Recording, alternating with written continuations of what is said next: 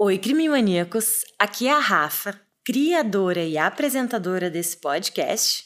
E eu sou a P, o produtor. Gente, muitos de vocês estão nos perguntando como podem contribuir com o podcast. E no momento a gente já está se estruturando para que isso aconteça. Mas vamos lembrar que tem coisas maravilhosas que vocês já podem fazer e ajudam muito a gente. Por exemplo, para quem escuta o Spotify, seguir a gente, isso ajuda muito no engajamento. Para quem ouve no Apple Podcasts, fazer um review do nosso programa e principalmente repostar nas redes sociais e recomendar o Crime Mania para o maior número de pessoas possíveis, né, AP? Pois é, Rafa, muito bem lembrado. Enquanto a gente não liberar essas novas formas de apoio dos nossos queridos ouvintes, tem esse monte de outras coisas que eles podem fazer que super ajuda no nosso crescimento. Então, mais uma vez, antecipadamente, agradeço o apoio de sempre de vocês. Boa, P. Bom, vamos então para a história de hoje, que conta sobre duas amigas de infância que cresceram juntas. E mesmo indo para a faculdade em cidades diferentes, elas mantiveram contato. Sabe aquelas amizades tão íntimas e tão próximas que ultrapassam a distância e que se mantêm por anos? Era exatamente o caso dessas duas. Mas, mesmo com tanta proximidade, ambas conheceram pessoas novas e algumas coisas mudaram. Essa história mostra que o ciúme, a inveja e a insegurança às vezes ultrapassam todo e qualquer limite e podem levar a atitudes mortais. Esse é o caso de Michelle Lee.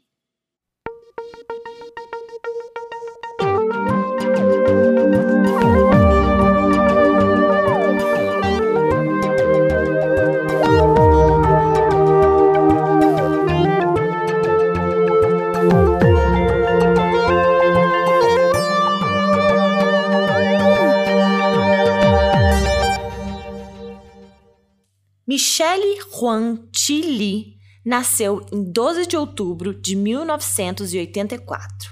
Ela e seu irmão mais novo, Michel, cresceram juntos na Califórnia, nos Estados Unidos. Eles moravam mais especificamente na região Rancho Penasquitos, um subúrbio da cidade de San Diego. A Michelle frequentava uma escola chamada Monte Carmel High School, que ficava a 10 minutos da casa dela. Agora, P, essa era uma típica escola americana, bem daquelas que a gente vê em filme mesmo, sabe? Tem jogos de futebol americano, líderes de torcida, um mascote, etc. Inclusive, partes do filme Bring It On, As Apimentadas, foi gravado lá. E a escola Mon Carmel também tem hoje quase 2 mil alunos e tinha isso na época também. E dentre todos eles, Michelle conheceu uma garota chamada Gisele Esteban. A Gisele nasceu em 4 de fevereiro de 1984, então as duas tinham praticamente a mesma idade. Apesar de serem de regiões diferentes da cidade de San Diego, as duas frequentavam a mesma escola e em pouco tempo se tornaram muito, muito amigas. Na verdade, melhores amigas. As duas terminaram o colégio no mesmo ano, em 2002, e assim seguiram para a faculdade. A Michelle passou para a Universidade Estadual de São Francisco, que fica a 800 quilômetros de San Diego, onde ela havia morado toda a sua infância. A Gisele, por sua vez, foi para a Universidade Estadual de San José. Mesmo em cidades diferentes, as duas continuaram amigas e se viam com certa frequência, já que São Francisco, onde Michelle morava, ficava apenas a 50 minutos de San José, onde estava Gisele. Então a amizade se manteve próxima, mesmo a alguns quilômetros de distância. Depois de algum tempo de estudos, a Michelle começou a se dedicar à sua faculdade de enfermagem e iniciou um estágio no Centro Médico Kaiser, na região de São Francisco mesmo. Já a Gisele também estava seguindo seus estudos e havia conhecido muitas pessoas novas na faculdade, incluindo um garoto chamado Scott Marazigan. Eles se conheceram em 2003, viraram super amigos e logo logo ela quis que um de seus novos amigos, o Scott, conhecesse a sua melhor amiga de infância, Michelle. E acho que nada mais normal, né, AP? Você tem amigos antigos, tem amigos novos, quer juntar todo mundo, e eu acho que é muito legal quando isso acontece, né? Pois é, Rafa, não é exatamente uma coisa óbvia, porque muitas vezes essas pessoas têm coisas diferentes em comum, você se aproximou delas por motivos diferentes, mas quando dá match, quando dá certo e as amizades se estendem, é muito legal mesmo. Pois é, e foi exatamente o que aconteceu com a Michelle, a Gisele e o Scott. A Michelle e o Scott se conheceram, de fato, e se deram muito bem. Na verdade, os dois se deram tão bem que, olha só, P, eles começaram um romance. Olha só que legal. Fofo, né? Bom, na verdade, eles tentaram começar um romance. O que aconteceu, na verdade, é que eles namoraram por um mês e depois terminaram esse relacionamento. Depois de um mês juntos, AP, na verdade, eles perceberam que eram mais felizes e mais íntimos como amigos, apenas amigos, do que de fato uma relação de amor. Então, essa relação de amizade deles permaneceu mesmo depois que eles terminaram o relacionamento. Nossa, Rafa, me parece maduro da parte deles, né? Porque não é óbvio você ficar amigo de ex então, se eles viram que a amizade era o que eles tinham de melhor ali, conseguiram manter isso, bem legal. Pois é, também achei super maduro da parte deles. A Michelle, então, permaneceu super amiga do Scott, assim como a Gisele também permaneceu super amiga dele. Afinal, a Gisele já era amiga dele antes mesmo dele conhecer a Michelle. No final daquele mesmo ano de 2003, alguns meses depois que a Michelle e o Scott terminaram, a Gisele e o Scott começaram a namorar. Ué? Dança das cadeiras? Pois é, eu acho que o relacionamento entre todos eles ali era super íntimo e isso acabou acontecendo. A partir desse momento, se a gente pensar e refletir sobre o que estava rolando com essas três pessoas, uma dinâmica super complexa começou a se desenrolar ali, né? Sabem o que falam por aí? A P2 é bom, 3 é demais. Imagina só, a Michelle e a Gisele eram melhores amigas de infância. Tinham uma história juntas, trocavam intimidades, segredos e vivências. Agora, a Michelle e o Scott, que já era amigo da Gisele antes, viraram super amigos. E ao mesmo tempo, Gisele e Scott começaram a namorar. Então, aqui para mim, eu acho legal pontuar essa parte, porque são relações que exigem uma certa maturidade das pessoas envolvidas. Como tu mesmo disse, a que evoluídos, né? Os ex-Michelle e Scott serem amigos. E que evoluídos também, e que maturidade também tem que ter para ver a tua melhor amiga com o teu ex. Eu acho que tem muita coisa ali que, que tinha que ser gerenciada, muita emoção gerenciada. Pois é, Rafa, muito complexo, várias camadas aí nessas relações desses três que pode envolver ciúme, amizade, namoro, inveja. Então, acho que era bastante coisa para essa galera nessa idade gerenciar. Pois é, lembrando que elas não eram adultos formados, né? Eram garotas que tinham acabado de sair do colégio. Então, tava, eu acho que lidando com tudo aquilo do jeito que conseguiam. Ao mesmo tempo, o namoro da Gisele e do Scott ia de vento e popa, e depois de alguns meses, eles noivaram. Rápido, né? Quem somos nós para julgar, né, AP? Mas a verdade verdadeira é que essa fase de paixão intensa e de conto de fadas entre a Gisele e o Scott não durou muito. A Gisele acabou vendo uma mensagem de texto da Michelle no telefone do Scott. Bom, pessoal, brincadeiras à parte, pegar o celular de alguém sem o consentimento deles não é uma boa ideia, mas eles tinham motivo para estar tá trocando mensagens, né? Eles eram amigos. Então, se a pessoa estava enciumada, aí sim é um problema, ou se ela leu alguma maldade, ou se tinha alguma coisa que não deveria estar, tá, um, um, uma conversa um pouco mais imprópria, então vejo que já não era um bom sinal. Pois é, e lembra que o Scott e a Michelle eram super amigos. E nessa mensagem, a Michelle contava pro Scott que ela estava grávida. Não dele, de outra pessoa, mas para vocês terem uma ideia de quão amigos a Michelle e o Scott eram. Ela confidenciou a ele essa informação tão íntima, isso que ela nem havia comentado com a sua própria amiga Gisele. E tem mais: na mesma mensagem, a Michelle também disse ao Scott que ela não pretendia ter esse bebê e sim o abortaria assim que conseguisse. E Rafa, acho importante pontuar que o aborto é considerado um direito fundamental nos Estados Unidos. Ele foi legalizado no país em 1973 a partir da decisão da Suprema Corte no caso Roe vs. Wade. Pois é, AP. Mas quando a Gisele viu essa mensagem, ela ficou furiosa. Eu não sei se ficou pé da vida porque a suposta melhor amiga dela contou esse segredo para outra pessoa e não para ela, ou se foi porque tinha uma amiga dela trocando intimidades com seu namorado, ou se ainda porque o namorado estava de papo com a ex Michelle. São tantas nuances para lidar aqui que até fica difícil da gente decifrar. Mas independente do tipo de sentimento que fez despertar essa raiva na Gisele, quando ela leu a mensagem de texto no telefone de Scott, ela o acusou de ter um caso com Michelle, como se o filho que ela estivesse esperando fosse dele.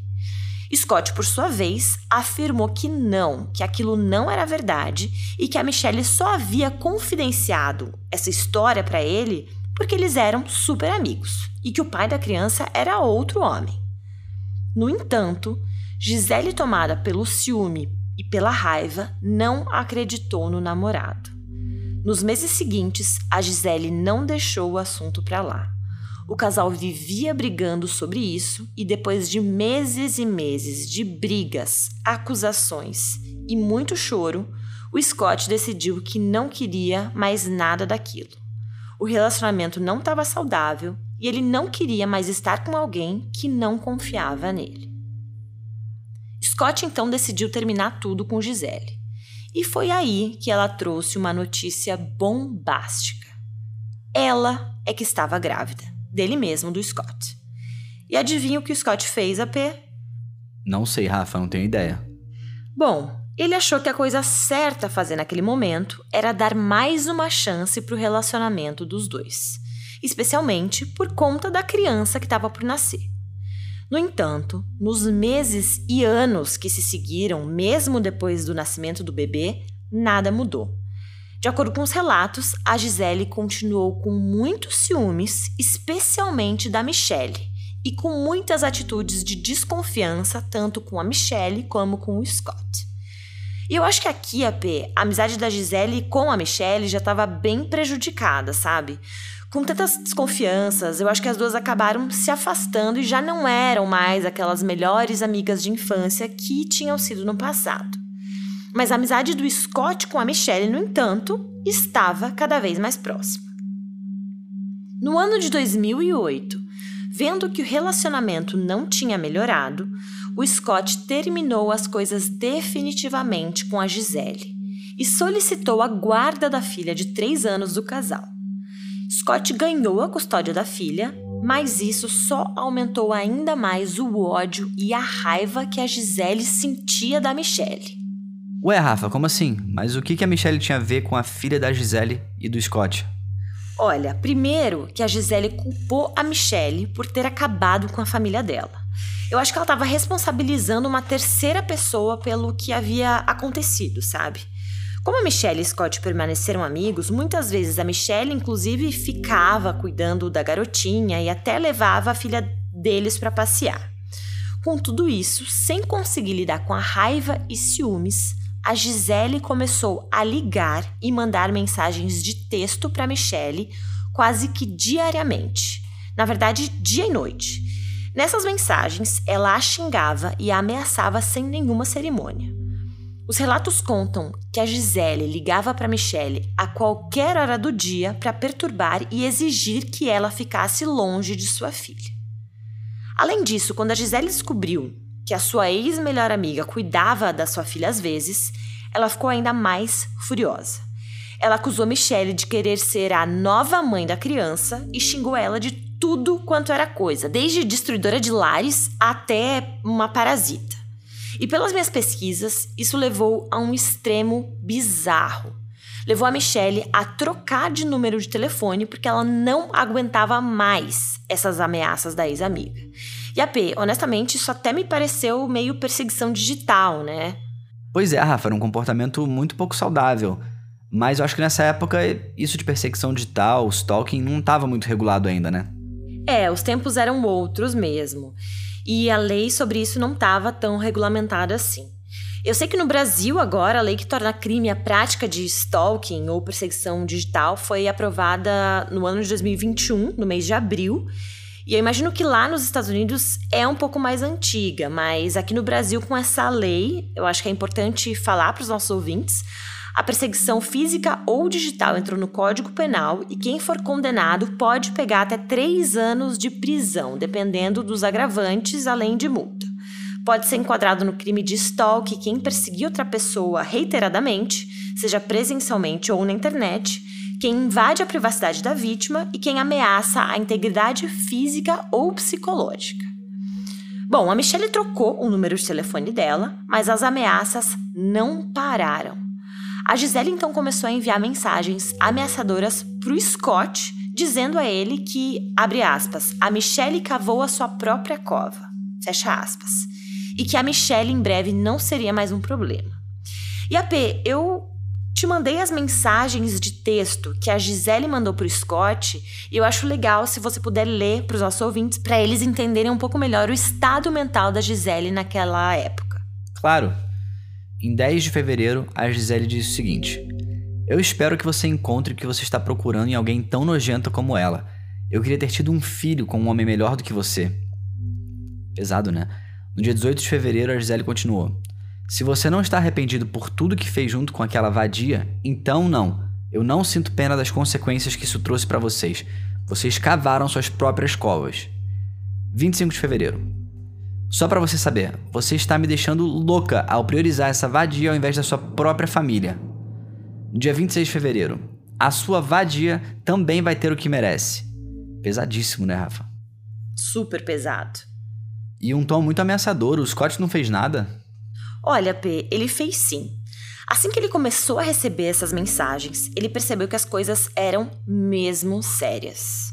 Ele então salvou tudo isso no celular dele e começou a gravar as conversas que eles tinham por telefone. E também solicitou uma ordem de restrição para ele e para a filha deles contra a Gisele. Com todas as provas em mãos, no dia 24 de maio de 2011, o juiz concedeu sim essa ordem de restrição. Dessa forma, Gisele ficou proibida de chegar perto do ex Scott e da própria filha. De acordo com Scott, naquele mesmo dia, a Gisele invadiu a casa dele e entrou no quarto da filha dos dois. Quando a mãe do Scott, que estava em casa, viu e perguntou o que que ela estava fazendo, a Gisele só respondeu: "Estou zoando seu filho" e foi embora. Além disso, mesmo com a ordem restritiva já em voga, por duas vezes a Gisele foi até a escola da filha e fez uma visita na sala de aula da menina. Scott relatou que, abre aspas, a quebra da ordem de restrição fez temer que a Gisele estava ficando cada vez mais instável. Fecha aspas. E muito preocupante, né, Rafa? Porque a gente vê que essas pessoas vão escalando esse comportamento agressivo, ofensivo. Então ela estava só testando os limites e levando cada vez mais longe. Total. E três dias depois, em 27 de maio de 2011, uma sexta-feira, a Michelle estava no seu estágio clínico no Centro Médico Kaiser. E a P, eu imagino aqui que ela estava super empenhada e dedicada nessas aulas, mesmo no meio dessa confusão toda, porque ela estava apenas alguns meses da sua formatura. Logo, ela seria uma enfermeira formada e poderia dedicar a sua carreira a fazer o que tanto amava: cuidar dos outros. Às 6h45 da tarde, a Michelle disse a uma das colegas enfermeiras do centro médico que iria até o carro pegar algo e voltaria logo logo. 15 minutos depois, por volta de 7 da noite, a sua supervisora, chamada Lori, estava procurando Michelle e não a encontrou no hospital. Então ela mandou uma mensagem de texto e depois ligou, mas estranhamente não obteve nenhuma resposta. Mais ou menos meia hora depois disso, às sete e meia da noite, relatou-se que Michelle ligou para o centro médico e disse a uma das enfermeiras que trabalhava lá que o pai dela tinha tido uma emergência, que estava no hospital e que ela não poderia retornar ao trabalho naquela noite. Às nove da noite, Lori, a supervisora da Michelle, e um dos guardas do centro médico estavam conversando no estacionamento. Imagino que ou já era fim do expediente, ou eles estavam num momento de pausa, batendo papo, falando da semana e como havia sido o dia.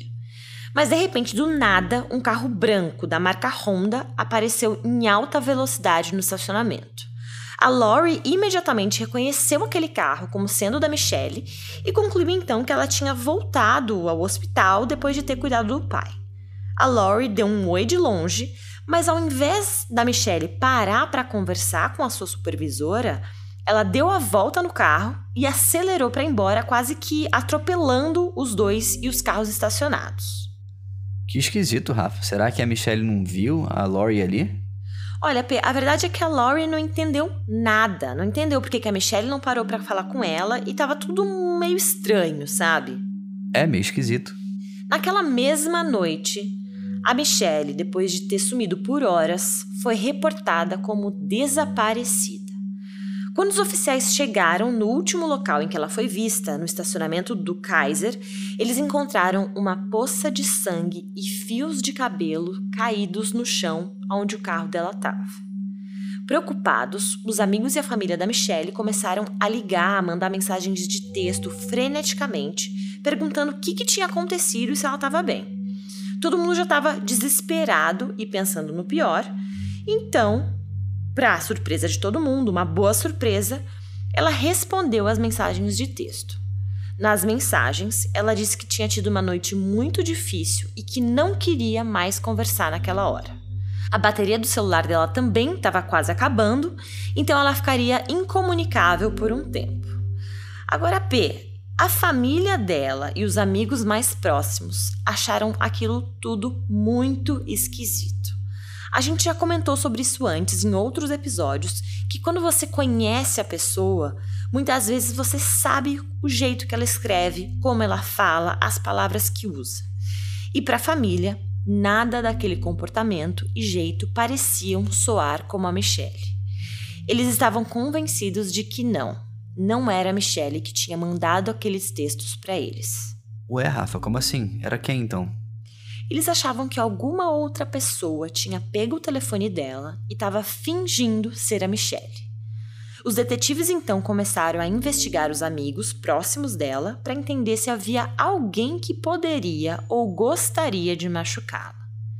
Muitos deles, inclusive Scott, que também tinha sido entrevistado, responderam que sim, tinha uma pessoa que eles sabiam que adoraria ver a Michelle sofrer: a Gisele Esteban.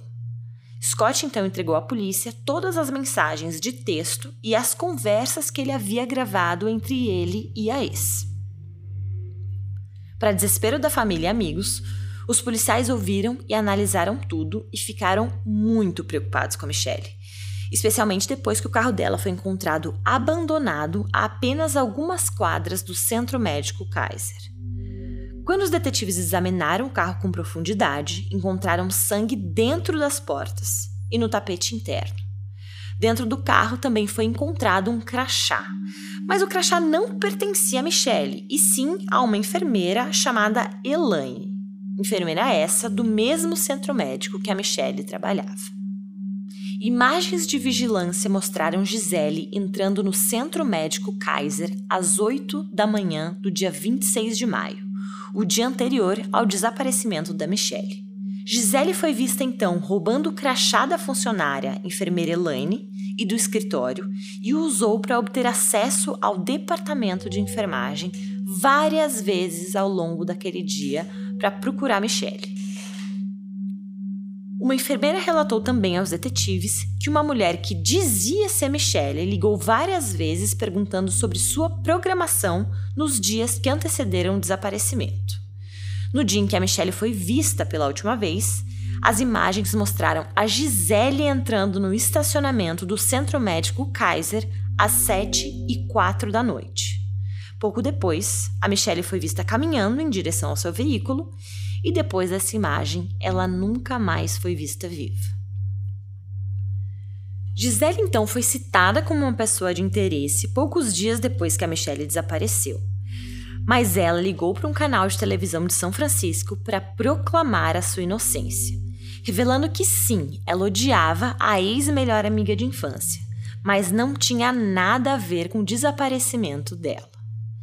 Testemunhas, no entanto, relataram que a Gisele havia saído inúmeras vezes da sua rota para ir atrás da Michelle nos dias que antecederam seu desaparecimento. Por exemplo, ela ligou para a escola onde a Michelle fazia o curso de enfermagem, dizendo que era uma amiga antiga de Michelle e que precisava dos contatos pessoais dela. Em uma das filmagens de segurança da universidade, Gisele também apareceu usando um jaleco branco com uma pasta em mãos cheias de informações e fotos de alunos. Ela também ligou para o centro médico Kaiser, fingindo ser Michelle, dizendo que havia esquecido seus horários de trabalho e solicitou seus horários da semana. Depois ela ligou novamente, fingindo ser uma professora e pediu outras informações sobre a ex-amiga. Que isso, Rafa? Eu sei que a nossa legislação é diferente da americana, mas isso tudo deve configurar vários crimes diferentes, né? Verdade, AP. E quando os detetives levaram a Gisele para interrogatório, perceberam algo muito suspeito. Ela tinha arranhões nas mãos. A Gisele afirmou que no dia do desaparecimento da Michelle, ela foi sim ao centro médico Kaiser, mas para uma consulta como qualquer outra pessoa. Ela disse que viu a Michelle no estacionamento, mas não se aproximou porque ela e a ex-amiga não se falavam há anos. Os detetives, que já estavam com inúmeras evidências em mãos, confrontaram a Gisele e perguntaram como o DNA dela tinha se espalhado pelo volante do carro da Michelle se elas não se falavam há anos. A Gisele disse então que não se lembrava. Durante uma busca na casa da Gisele, os detetives encontraram um par de tênis branco com o sangue da Michelle. E os registros telefônicos mostraram que ela ligou para o Centro Médico Kaiser várias vezes nos dias que antecederam o desaparecimento da ex-amiga. E além disso, Câmeras mostraram que a Gisele esteve no centro médico quase o dia todo, muito mais do que o tempo necessário para uma simples consulta. Por quatro meses, a família e voluntários formaram grupos de busca para vasculhar áreas procurando por Michelle. E infelizmente, em 17 de setembro de 2011, os restos mortais dela foram encontrados em uma cova rasa. Ela só pôde ser identificada por registros dentários e sua causa de morte nunca foi determinada. A promotoria teorizou que a Gisele estacionou seu carro perto do da Michelle, no centro médico Kaiser, e esperou que ela saísse. Assim que Michelle o fez, Gisele a atacou e sequestrou em seu próprio carro. Depois de matar a sua ex-melhor amiga, Gisele usou o seu telefone para ligar para o centro médico, fingindo ser a Michelle e inventando toda aquela história que o pai dela estava tendo uma emergência.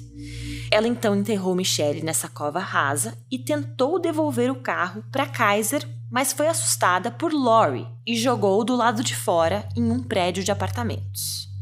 Em outubro de 2012, Gisele Esteban, de 28 anos, foi condenada por assassinato em primeiro grau. Ela foi condenada a 25 anos de prisão perpétua. A prima de Michelle, Christine, falou com o Dateline sobre o assassinato da sua prima e as evidências que foram apresentadas. Ela disse, aspas, nunca descobrimos a causa da morte, porque estava fora do campo de visão da câmera, mas é difícil ver isso. Fecha aspas. Ela continuou dizendo que a quantidade de premeditação e pensamento estratégico por trás do assassinato foi realmente chocante e disse que era muito difícil ver a Michelle caminhar até o estacionamento, que foi o último lugar onde ela foi vista. O pai da Michelle disse, aspas, minha filha está descansando em paz, sabendo que a justiça foi feita. Fecha aspas.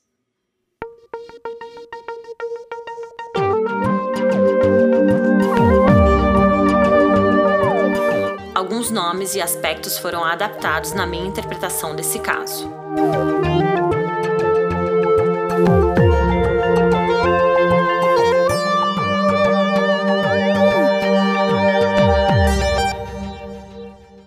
O episódio de hoje foi gravado e mixado por mim, AP, editado por Pedro Laete e é uma produção Guri Studios.